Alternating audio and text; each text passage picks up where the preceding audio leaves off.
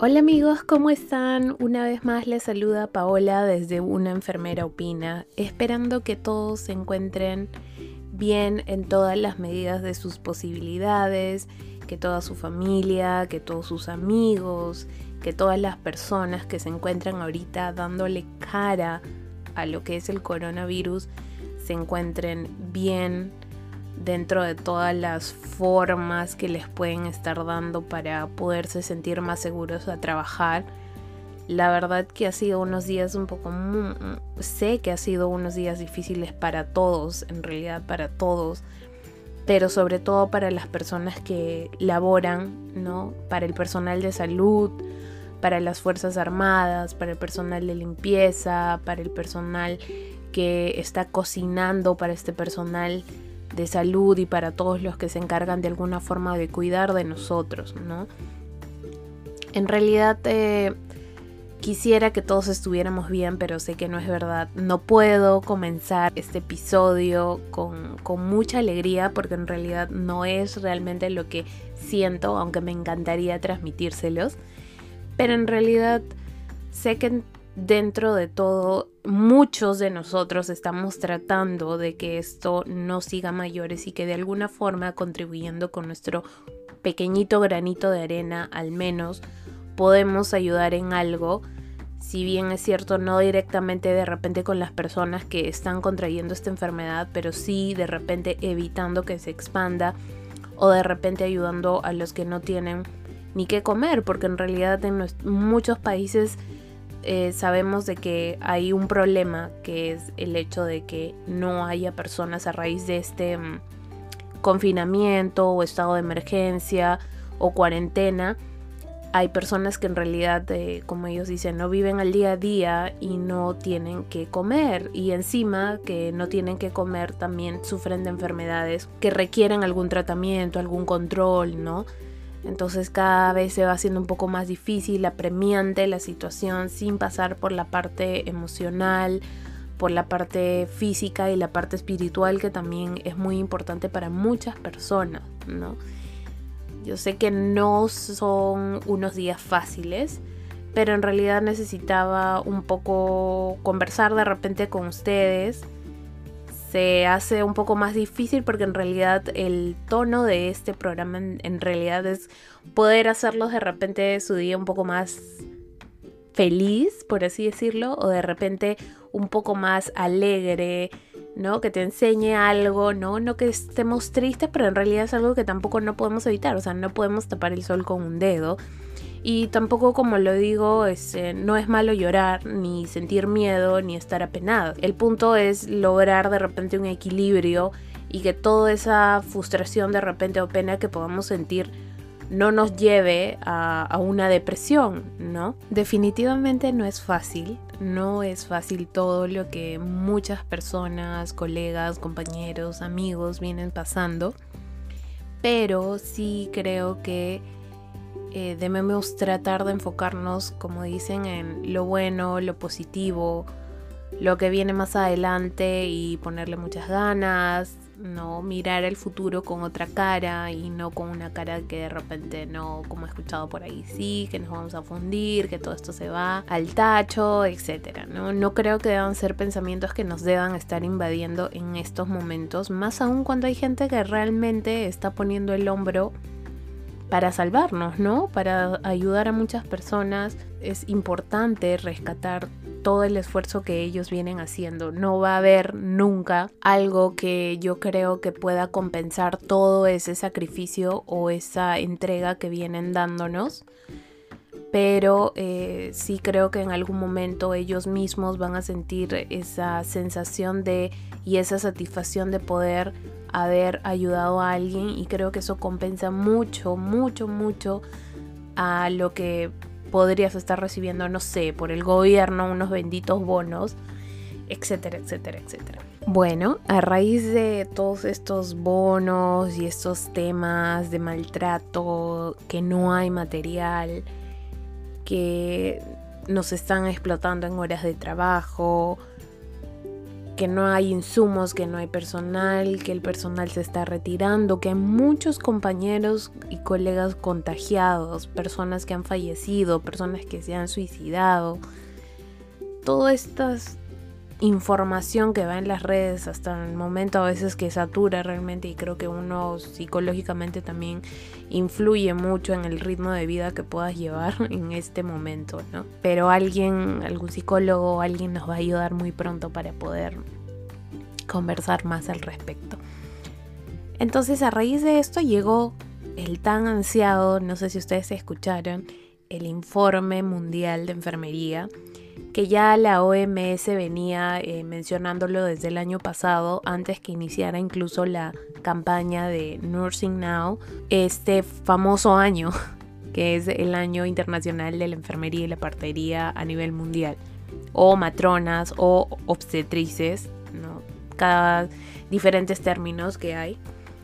Bueno, en ese sentido, el 7 de abril, que fue el Día Mundial de la Salud, la OMS publicó finalmente el informe mundial, que la verdad a primera vista para mí me sorprendió porque solamente es 16 páginas, partiendo desde la carátula hasta la parte final de la hoja.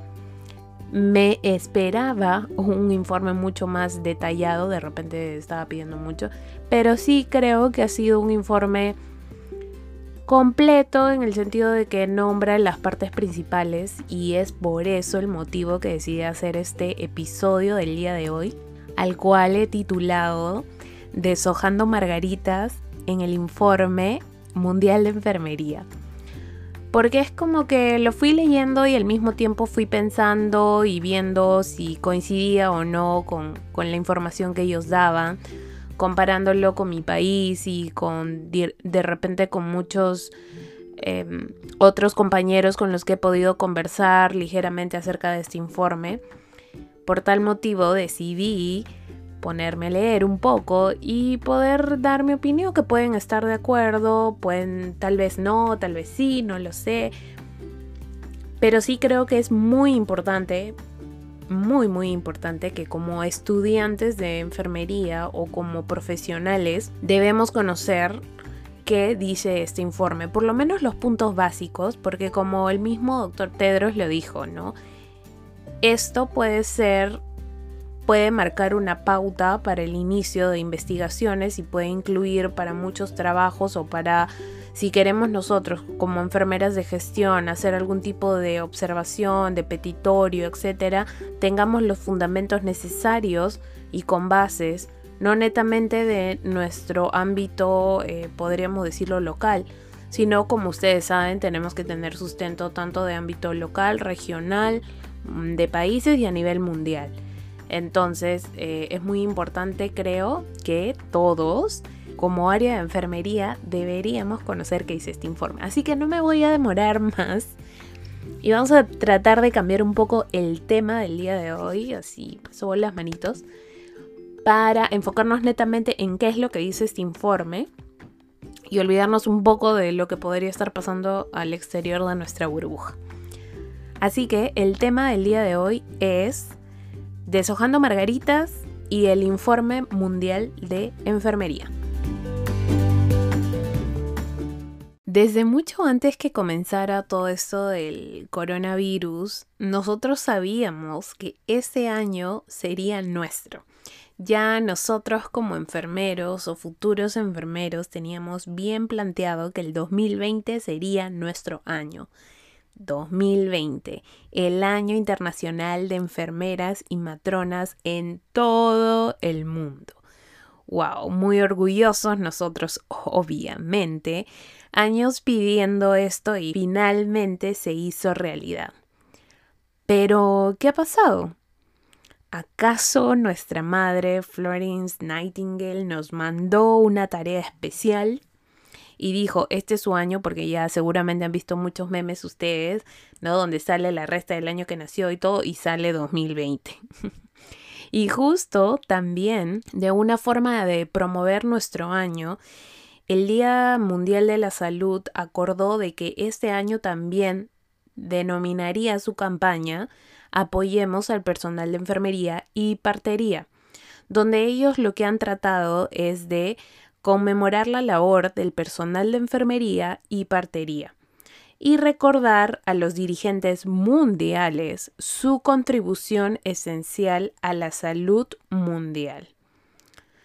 Pues a raíz de todo esto que ha pasado y que ya como les comenté han presentado el informe mundial de enfermería, desde aquí queríamos dar una pequeña contribución acerca de lo que dice eh, los puntos principales de este informe. Últimamente muchos organismos internacionales nos han dado información de cómo es que se va comportando esta pandemia sobre todo estadísticas, ¿no? Incluso que podemos ver a tiempo real o algunos con un que hay un poco de desfase, pero de horas o tal vez de un día, pero hay mucho mucho mucha información acerca de cómo es que esta pandemia se viene comportando, pero y que todo se ve muy bonito ¿eh? y muy interesante, pero que en realidad en muchos países no es lo que realmente proyectan estas estadísticas. Además, como muchas personas dicen, toda información estadística va a tener un margen de error. Y si bien es cierto, hay, eh, mide la parte, pues, ¿no? Todo lo que son los números, cuántos casos, ¿no? Epidemiológicamente hablando, ¿no? Siempre va a haber un pequeño margen de error. Sin embargo, todavía, con toda la información que tenemos, todavía hay países que según la estadística cuentan con un número menor de infectados. Yo pienso que tal vez sea por las acciones rápidas del gobierno o por el cumplimiento y apoyo de toda una nación. Si vemos las estadísticas actuales, si es que no me fallan a mí, según información, bueno, sale que actualmente Brasil, estoy hablando en los países de América Latina, Brasil actualmente es el país que tiene mayor cantidad de infectados, mientras comparado a Costa Rica, que tiene un mínimo, mínimo, mínimo de personas infectadas. Ahora, yo creo que esto se debe a muchos detalles, muchos factores en realidad, empezando porque no todos los países tienen la misma capacidad en el sentido de poder realizar las pruebas. ¿No? Los test. Entonces creo que eso también marca una brecha importante con respecto a la cantidad de infectados que puede haber en, en nuestros países, ¿no? Así que no quiero entrar en ese tema en discusión actual porque yo sí creo que hay varios factores, pero ese no era el tema del día de hoy. Entonces, pero sí eh, creo que todo esto se debe que si bien es cierto, una parte puede trabajar el gobierno bien y otra va a depender mucho de cómo es que nosotros estamos actuando como nación. Ahora, en Latinoamérica es una, obviamente es una realidad diferente a la que vivió China. Yo creo que nos va a golpear y nos está golpeando de diferentes maneras por muchos factores, ya sea el factor económico, político, el factor de educación que es importantísimo, de educación, de valores y una lista larga que en realidad, este, si lo tengo acá en mi cuaderno, en realidad creo que terminamos en unos días. En lugares, por ejemplo, con nuestros hermanos de Ecuador, si ustedes han visto en las redes sociales, ver esas imágenes tan fuertes de personas, seres humanos en la calle, porque no hay una buena gestión, no hay una buena información, no hay una buena comunicación, no lo sé pero sí es da mucha pena y creo que es muy injusto que las personas mueran en esas condiciones. Al igual que por ejemplo Chile. Chile está golpeado, nosotros sabemos, por temas políticos, por muchos meses ya. Y algunos de ellos, como conversaba con una amiga que es chilena, ella me decía que algunas personas piensan que la pandemia es una excusa más del gobierno para seguir con su dictadura, porque ella lo que me ha dicho es que sí considera que su gobierno actual sea una dictadura, ¿no? En Brasil continúan aumentando las víctimas y este, como ya lo mencioné, es el país de Sudamérica con más casos confirmados. En mi Perú intenta realmente, yo creo que intenta a grandes medidas salvar la vida de personas poniendo un estado de emergencia, que las Fuerzas Armadas salgan, pero que lamentablemente, y debo de reconocer como muchas otras personas, hasta el día de hoy no respetan. Y algunos piensan que es un chiste, que es una burla, que la verdad no tengo idea qué es lo que pueda pasar en la cabecita de estas personas. Mientras otros cientos de peruanos dan su vida incluso y dan todo su esfuerzo para que estas personas se puedan recuperar, todavía sigue habiendo personas que deciden hacer caso omiso a estas indicaciones. México que ya ha comenzado, bueno, ya hace unas semanas, ¿no? A tomar medidas mostrándonos realmente, realmente me quedé sorprendida al ver un aparente sistema de, un buen sistema de comunicación digital y de avanzada, porque he visto los videos. Sin embargo, veo ahora últimamente en las noticias que el personal de salud de ese país está sufriendo realmente una discriminación muy marcada. Yo no sé por qué, o sea, la verdad que me apena mucho por mis compañeros. ¿Dónde, dónde queda la, la calidez humana, ¿no? En general, no solo ahí, sino en todos lados. Es más, en España es donde hay la mayor cantidad de fallecidos personal de salud. Entonces, no entiendo cómo les van a tirar cloro, cómo les van a echar agua caliente como esos este, mm, avisos que ustedes ven en, en los, em, en los edificios, ¿no? Por favor, sube las escaleras, no tomes el ascensor porque en verdad no queremos contagiarnos. No voy a decir nada malo, pero ¿qué? ¿Dónde, Dios mío, dónde está la empatía? Yo pienso que estas personas, como lo puse, yo pienso que estas personas o nunca han sido atendidas por un personal de salud o nunca han tenido un familiar que trabaje o que haya sido atendido en un hospital. Ahora, lo que yo siempre digo es tratemos de ponernos en lugar de otro. Y antes de hablar, creo que deberíamos pensar un poquito en, si es que yo voy a decir esta persona es así, o sea, mejor es no decir. Nunca he utilizado este dicho, pero creo que esto mucho refleja lo que yo quiero tratar de transmitir, que es que dicen que nunca escupas al cielo porque te puede caer. Entonces, yo, e, esa es mi posición, ¿no? Prefiero no comentar ese tipo de cosas. ¿Por qué voy a juzgar o por qué voy a discriminar en ese sentido si yo puedo ser madre en algún momento, puedo tener un sobrino, puedo tener un hermano que quiera dedicarse a esto o que quiera hacer lo otro? Entonces, es mi familia. Entonces, a mí no me gustaría que a mi familia lo estén tratando de esa forma. Entonces, yo creo que ahí, como dicen, la empatía nos debemos tratar de poner en el lugar de otro. Nadie quita que en algún momento nosotros vayamos a necesitar de esas personas o que alguien de tu familia decida ser esas personas. Entonces creo que por ahí va un poquito esto de que realmente me estresa, me indigna, me da pena y a veces hasta me da cólera por gente que hace este tipo de cosas que realmente yo creo que en su corazoncito en realidad no está tan lleno de amor para poder hacer este tipo de cosas. Pero bueno, regresando al tema. Como siempre, Paola se desvía del tema. Es que me gusta hablar de tantas cosas en realidad que me desvío del tema.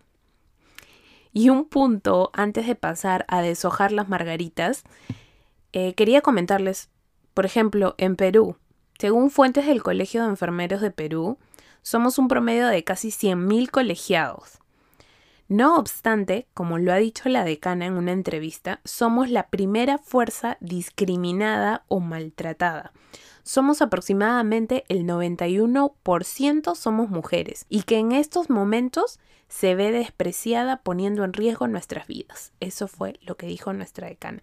Y hasta el 5 de abril habían en promedio 23 enfermeros contagiados. Pero la cantidad, no solo de enfermeros, laboratorios, médicos, personal de limpieza, obstetrices, todos están contagiando.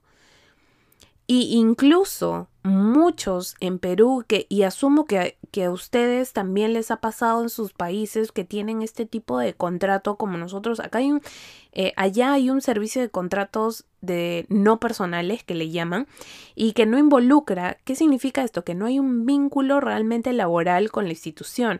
No te pagan esa luz que viene a ser el seguro, no te pagan CTS, te pagan vacaciones, en realidad no te pagan los feriados, no recibes tus em, aguinaldos, ¿no? Y, y es más, hay personas que hasta el día de hoy el Estado adeuda sueldos desde el mes de marzo, como lo decía la decana, antes de marzo incluso.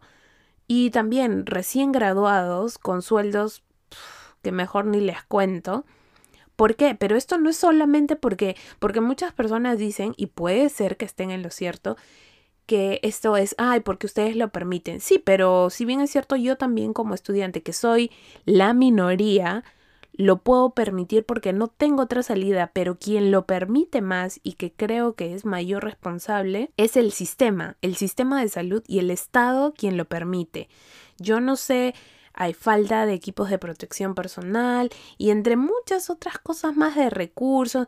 Y yo creo que Perú no es la excepción y creo que muchos países, especialmente en Sudamérica, y se vienen repitiendo.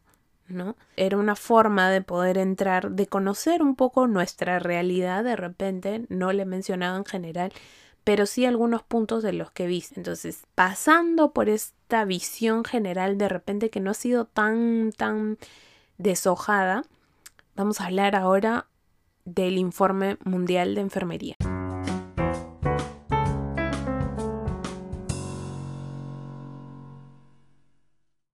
Deshojando el informe. Vamos aquí a resaltar los puntos más importantes. El informe, por favor, si ustedes desean y están invitados a revisar el informe completo, lo pueden encontrar en el blog de unaenfermeraopina.blog y eh, es la entrada que hemos hecho ahora último. Lo pueden encontrar en la parte de fuentes, en la parte de abajo.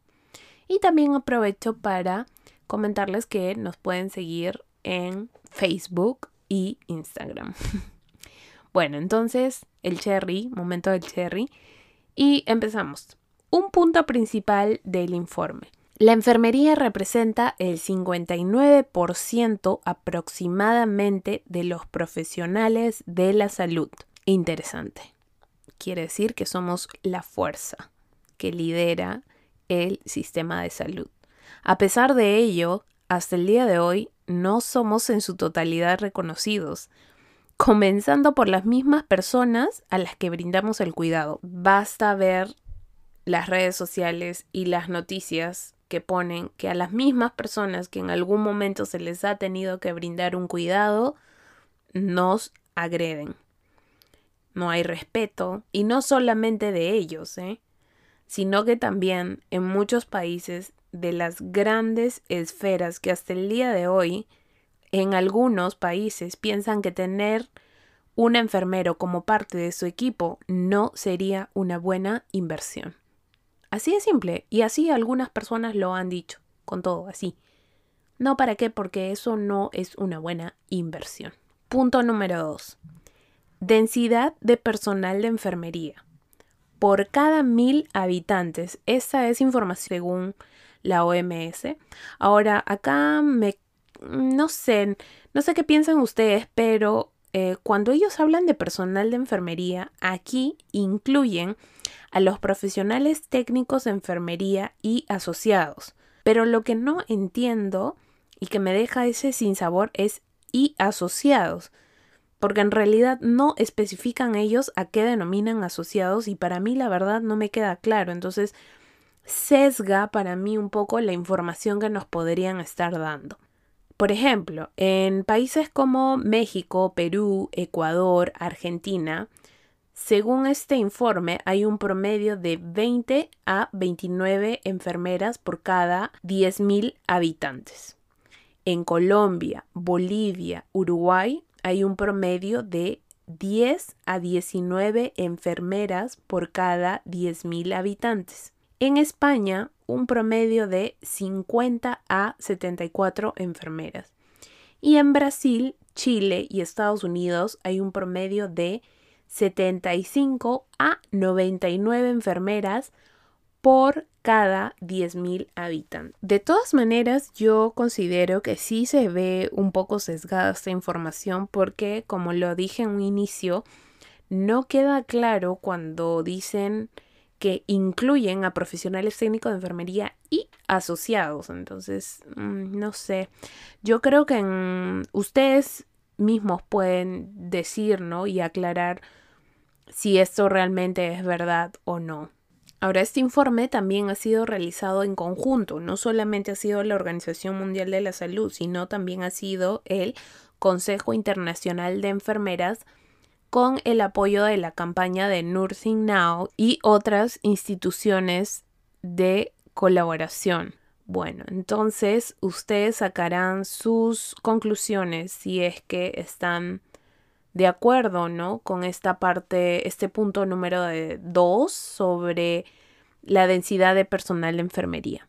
Punto número 3. Para subsanar la escasez del personal de aquí al 2030 en todos los países, el número total de graduados de enfermería tendría que incrementarse de media en un 8% anual y tendría que mejorarse la capacidad para emplear, repito, emplear y fidelizar a los graduados. Ahora, después de esta pandemia, yo pregunto, ¿habrán futuros jóvenes que quieran estudiar carreras de salud a pesar de todo lo que han visto? Y no solo lo bueno, sino lo malo y lo peor y lo horrible. Yo creo que su única motivación será la vocación de servicio y sabiendo y teniendo bien en claro que a futuro incluso podrían presentarse más casos como estos, porque yo creo que esto está desnudando realmente las condiciones en las que venimos muchas personas trabajando. Ahora también todo esto va a depender de la motivación también nosotros, ¿no? Como enfermeros docentes básicamente les demos ese empuje a nuestras futuras generaciones para que podamos llegar a lo que la OMS nos está planteando, ¿no? A incrementarnos a un 8% anual, porque estamos, como lo dice, necesitamos un promedio de 9 millones de enfermeras para el 2030. Bueno, confío, confío plenamente en que seremos más en algún momento. Vamos con fe. Punto número 4. Duración media en años de la formación de enfermería por regiones de la OMS. Aquí, amigos, me quedé en shock. ¿Por qué? ¿Por qué? ¿Por qué? Porque en regiones como el África, Pacífico Occidental, Mediterráneo Oriental, el promedio de formación es de tres años, amigos, tres años. En Perú, básicamente, contando con el servicio rural urbano, es seis años. Y la mayoría de los países en América, si es que no me equivoco y según información de lo que preside aquí, es cinco años. Entonces yo pregunto por qué la diferencia tan abismal.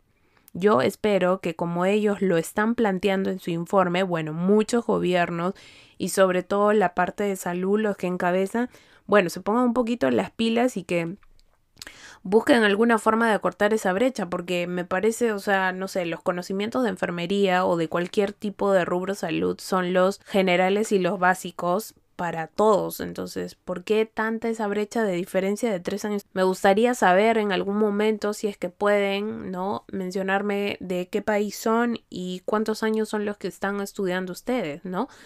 Porque una cosa es que les cuento la experiencia de Perú, ¿no? Uno ingresa a la universidad, estudia cinco años. Antes era de que tú te podías graduar, porque sales con el bachiller automático, y te podías graduar de dos formas. O uno, presentabas tu tesis, la tan mencionada, ahí debería ponerle unos efectos de ta ta ta tan, la tesis, o dabas un curso para poder dar un examen de titulación que llamaban y ¡pling! te graduabas como licenciada en enfermería. Una vez que te graduabas de licenciada en enfermería, para trabajar para el gobierno, para el Estado, tenías que hacer el SERUM, que es un servicio a la comunidad, básicamente en la atención primaria. Entonces, si es que te, va, te ibas a un lugar recóndito fuera del, del, de la capital, por así decirlo, y donde realmente necesitan personal, si te ibas para allá te pagaban, pero si no te ibas podías trabajar dentro de la ciudad donde estabas, buscar una posta y trabajar tres veces por semana sin pago alguno por un año.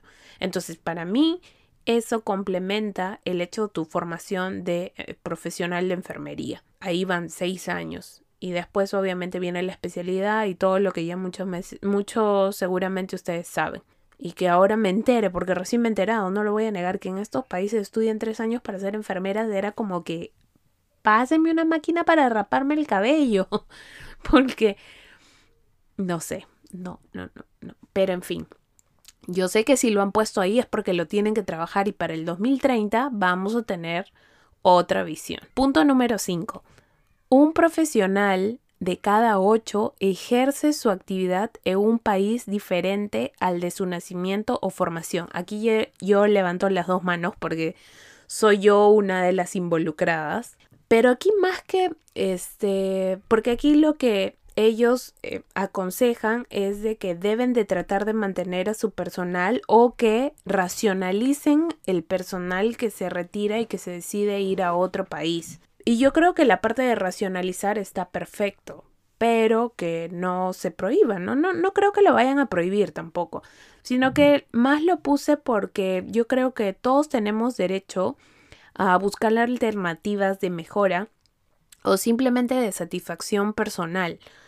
Por lo tanto, eh, considero que deberíamos tener las mismas oportunidades.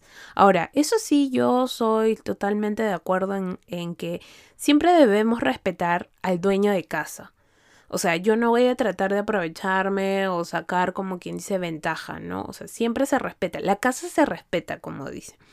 ¿No? Entonces yo sí pienso que debemos respetar a nuestros colegas. Básicamente, por ejemplo, yo que me encuentro por acá, por Canadá, obviamente yo voy a respetar a mis colegas porque primero, ellos son de casa.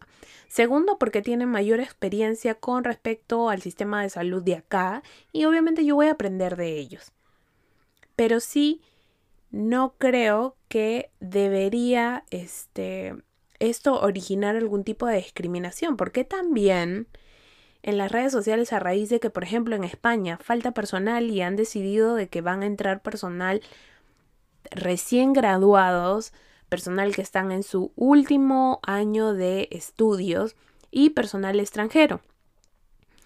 Y en Perú también pasó lo mismo porque asumo que muchos de sus países han tenido una gran migración de eh, compañeros a sus países. Entonces, nuestro foco de atención era que eh, posiblemente iban a iban a autorizar de que extranjeros en general puedan ejercer en este momento de emergencia. Yo no estoy en contra de eso porque una vez más, si miramos atrás en algún momento o en algún momento tus hijos, alguien puede recibir esa oportunidad de viajar al extranjero y obviamente no te gustaría que pase eso. Pero hay formas de decirlo. Vi millones de ataques, no solamente de Perú, sino de otros países diciendo, no, que cómo van a venir a trabajar, nos van a quitar el trabajo, que no sé qué, no sé cuánto yo respeto su opinión porque de repente en verdad sienten eso, pero también yo como persona que está en el extranjero buscando una oportunidad, yo sí me he sentido muy apenada porque yo espero que nunca tengan que pasar por eso y si no son ellos, ni sus hijos, ni su familia, ni sus hermanos, nadie tenga que pasar por esto. Porque sí se siente feo realmente que una persona te diga, no, ah, sí, entonces ¿para qué has venido? Para mi país, me vas a quitar todo. No se trata de quitar, se trata de que respetarte. O sea, si tú crees que tú tienes las condiciones, las condiciones para eh, trabajar, hazlo. Pero si se necesita ayuda, ¿por qué no? Ahora, yo les contaría, les voy a contar en realidad, pero aquí no, no en este episodio, mi experiencia cómo está siendo, que en realidad no está siendo mala, pero sí he tenido algunos momentos eh, no tan gratos tampoco, ¿no? Bien, ahora que ya hemos conversado un poco acerca de lo que es a forma general los puntos principales de la primera parte del informe, también hay una parte muy importante que hay que resaltar que son las direcciones futuras en las políticas para el desarrollo de enfermería. Dentro de ellos se encuentran 10 políticas principales, pero aquí hemos querido resaltar los más importantes y los que en realidad siento que todos deberíamos conocer para estar siempre informados. Eh, dirección o política número uno. Los países afectados por la escasez del personal tendrán que incrementar la financiación para formar y emplear al menos 5.9 millones de profesionales de enfermería. Y esta hay que tener en cuenta que es la primera política. Es que yo pienso que saben que nosotros, la mayoría en nuestros países, no tenemos sueldos equitativos. Y lo más fuerte es que muchas colegas tienen contratos que ni siquiera, o sea, creo que la mayoría tenemos idea de qué o a quiénes se les pudo ocurrir tal pachotada. No puedo entender a quién se le ha podido ocurrir poder ofrecer siquiera este tipo de contratos. Y más aún es que el gobierno acepte y se hagan prácticamente los ciegos en algunos casos este tipo de contratos. Donde mm, yo pregunto, ¿es que acaso no, no valoran el trabajo y para la mayoría somos unos simples números? Dicen haber muchas instituciones que se encargan de vigilar y velar por los derechos e igualdad de los trabajadores. Y yo pregunto, ¿acaso que no te paguen por meses, no derecho a vacaciones, no seguro, no AFP, sin contar con muchas veces que el ambiente de trabajo es muy hostil y es cansado, pasando por falta de materiales, falta de recurso humano, largas jornadas de trabajo. Y bueno, ¿dónde estarán las instituciones que se encargan de vigilar y velar por el bienestar del trabajador? Porque en realidad, si yo continúo con todo esto, creo que mi higadito va a sufrir, así que es bueno que tengamos en cuenta que esta es la primera política del Informe Mundial de Enfermería, que es lo de incrementar la financiación para formar y emplear al menos 5.9 millones de enfermeras para el 2030. Política número 2. El liderazgo y la gobernanza en enfermería son cruciales para el fortalecimiento de los profesionales de nuestro sector sanitario. Realmente es una oportunidad para sentar como base en algunos países sobre todo que ya tenemos avances, pero de alguna forma tenemos que continuar. Entonces, como el doctor Tedros lo dijo, ¿no? Este informe puede ayudar para realizar futuras investigaciones con respecto a lo que es la gestión, el recurso y financiación de enfermería. Por eso los tres puntos principales del informe es liderazgo, educación e inversión. Pero de todas maneras, los procesos en algunos países siguen siendo difíciles y hay un punto que no está a favor de nadie, o sea, en general, que es la corrupción. Yo no imagino qué grado de corrupción se tendrán en sus países, pero en general, si hablamos en la mayoría, no hay país que no se libre de la corrupción y en este caso eso muchas veces hace de que realmente personas que merecen tener esos puestos no los estén ocupando. Por lo tanto, los resultados que tenemos son totalmente nefastos. Pero aún, felizmente, aún todavía quedan, y creo que esto va a ir cambiando, más aún con esto de la pandemia, hay personas que deciden darnos oportunidades y sobre todo cuando uno gana el puesto realmente por concurso o porque realmente se lo merece o porque dicen, bueno, esta persona realmente merece este puesto y deciden darte una oportunidad porque lo has peleado, ¿no? Aquí, en este informe, también incitan a generar o establecer programas de liderazgo que es muy importante, en realidad en todo el sector sanitario, pero en este caso nos vamos más a nuestra profesión y sobre todo en futuros colegas o colegas jóvenes que recién están emergiendo en toda esta parte de lo que es em, el buscar trabajo, el sentar una línea de carrera, ¿no? Entonces es muy importante formar estas líneas y estos programas de liderazgo.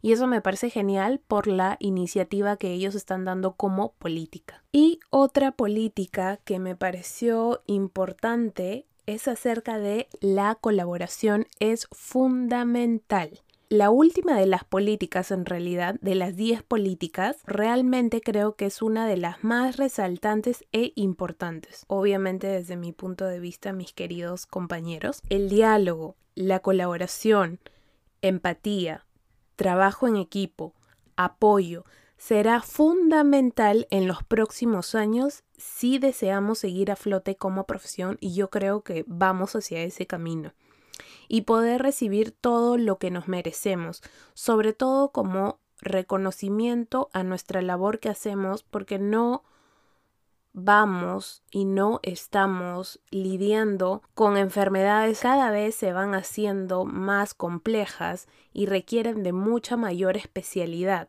Entonces, no solamente es la parte salarial, sino también es la parte emocional y espiritual. Es todo un conjunto que esto ya lo hemos tratado en otros temas.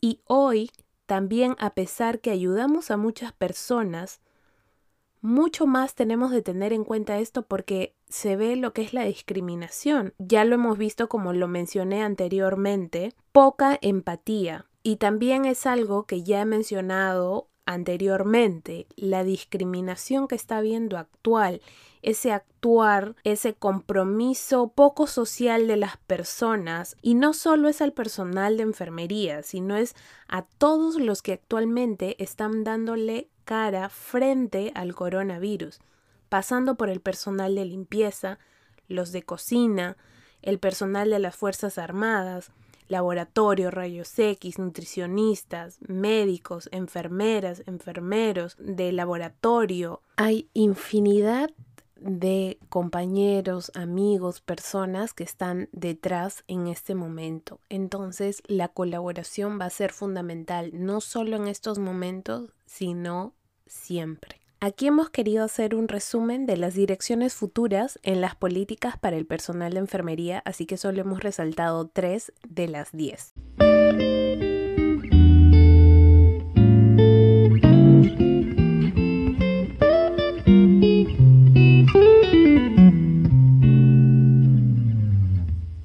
Bueno, ya para ir terminando con el episodio del día de hoy, la OMS, dentro de su informe mundial de enfermería, resalta también que este informe tiene algunas lagunas, como ellos lo denominan datos con lagunas, porque menciona que a pesar de haber recibido la participación y colaboración de 191 países y haber trabajado principalmente 15 indicadores, solo el 80% de estos países aportaron en su totalidad la información de los 15 indicadores. Al mismo tiempo, reporta haber ciertos puntos que perturban el análisis, como por ejemplo la financiación, los sueldos, las retribuciones, los flujos de mercado laboral del sector salud y la capacidad de formación. Estos son los datos que no han podido recibir en completo o en su totalidad y que Tal vez esto hace que perturben, como ellos lo denominan, el análisis. Y bueno, llegamos a las conclusiones finales. Dadas por la OMS, en realidad, ¿qué es clave para nuestro futuro como enfermeros? Es realizar inversión en, recordémoslo siempre, educación, empleo y liderazgo. Asimismo, también ha dejado sentado que en países con problemas respecto a la profesión de enfermería, se concentra en los países de bajos y medianos ingresos. Igualmente, hay mayor diferencia, se muestra en los países de las regiones del África, Asia Sudoriental, el Mediterráneo Oriental y en algunos países de nuestra América Latina. Y también algo que hay que tener muy en cuenta y que no muchos de repente conocemos y que lo ha dicho, es que sin el personal de enfermería no será posible lograr los objetivos de desarrollo sostenible. Más adelante vamos a tocar también ese tema. Pero ellos dicen que nuestra contribución es decisiva para lograr un promedio de cuatro o cinco objetivos de desarrollo sostenible. Esto obviamente va a ser para lograr las metas tanto nacionales como mundiales relacionadas con una serie de prioridades sanitarias, como por ejemplo la cobertura sanitaria universal, la salud mental, enfermedades no transmisibles, la preparación y respuestas ante emergencias o casualidad lo que estamos viviendo, la seguridad del paciente y la prestación de atención integrada centrada en la persona. Realmente creo que esta pandemia ha desnudado la realidad lamentable y triste que todos como profesionales de salud estamos expuestos y que muchas veces nuestros organismos o instituciones no llegan a escuchar o tal vez lo hacen, pero como quien dice, una pasadita de manos, ¿no? De manera parcial.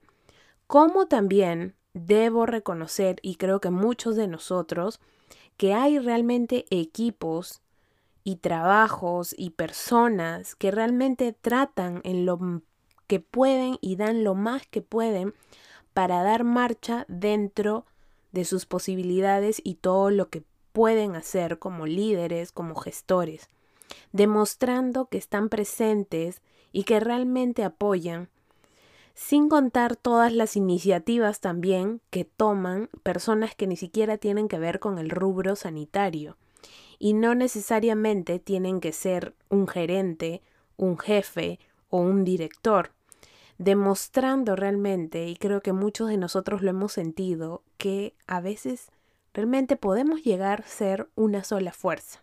Recuerden que yo considero y creo que nosotros también muchos, actualmente todos deberíamos ser de una nacionalidad y todos en realidad somos del mundo y debemos mantenernos trabajando en colaboración, solidaridad y generosidad entre todos nosotros. Con todos nuestros equipos, yo estoy segura que en algún momento recibiremos, no, espero no en un futuro muy lejano, cifras que sean mucho más positivas y alentadoras. Por el momento, queridos amigos, solo nos queda seguir remando para un mismo objetivo y cumplir con esa promesa de que muchos de nosotros hicimos cuando fuimos estudiantes, como por ejemplo la imposición de cofia y de pines, o también cuando hicimos la ceremonia de la luz o de repente cuando también hicieron el encendido de la lámpara de nuestra querida y recordada madre, Florence Nightingale. Por todo eso y por todo lo demás que está por venir, que la lámpara nos acompañe. Bien amigos, espero que les haya gustado el episodio del día de hoy en el que hemos tratado un poco de conversar para que ustedes conozcan lo que es el informe mundial de enfermería, que creo que es muy, muy, muy importante que todos lo conozcamos y que en base a esta información, tal vez como ya lo habíamos mencionado anteriormente, podemos hacer muchos trabajos de investigación, gestión o incluso tenerlo como base para proponer diferentes tipos de beneficios o mejoras en nuestros trabajos. Espero que este episodio les pueda ayudar un poquito en mejorar y si no, para tenerlo en cuenta siempre. Yo me despido una vez más con un abrazo de positivismo y mucha alegría, a pesar de que sé que estamos pasando muchos momentos, tantos buenos, malos, feos y peores, pero por favor que no se les olvide pelar los dientes y que si es que estamos pasando esto, Debemos de enfrentarlo y confrontarlo de la forma de la mejor forma que podamos. Un abrazo gigante, cuídense mucho y por favor, si no tienen los equipos de protección personal necesarios para brindar un cuidado de excelencia para sus pacientes, no se arriesguen. Muchas gracias por escucharme el día de hoy. Nos estamos viendo en el próximo episodio de Una enfermera opina. Hasta la próxima.